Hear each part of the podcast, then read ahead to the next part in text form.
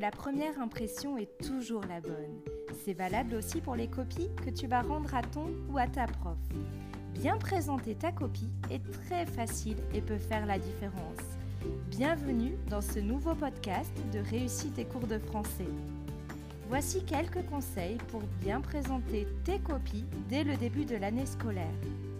Essaie d'aérer ta copie en laissant une marge suffisante, environ 7 cm ou 3 ou 4 carreaux, et un cadre suffisant en tête de copie pour le professeur.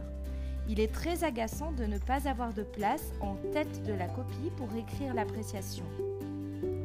Saute des lignes régulièrement et de manière cohérente, par exemple entre l'introduction et la première partie du devoir, entre chaque grande partie du développement, entre la dernière partie et la conclusion, ou entre les questions tout simplement.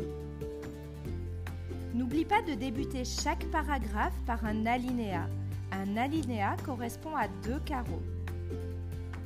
Quand il n'y a plus assez de place sur la page en cours d'écriture, n'écris ni sur la page d'en face ni au bas de la copie, en dehors des lignes. Change de page tout simplement. Respecte les codes pour l'écriture des titres. Tu dois souligner le titre des œuvres et mettre entre guillemets le titre d'un chapitre, d'un poème ou d'un article. Tu dois éviter de couper les mots en fin de ligne si c'est indispensable. Essaie de ne couper qu'entre deux syllabes et au début du mot seulement. En cas de doute, vas à la ligne. Ne commence pas un mot en fin de page pour le terminer sur la page suivante. Les citations se placent entre guillemets et non entre parenthèses. Ne mets pas de ponctuation en début de ligne, sauf si tu ouvres des guillemets ou des parenthèses. Voilà pour les quelques conseils que je pouvais te donner afin de bien présenter tes copies dès le début de l'année scolaire. Ce podcast est à présent terminé.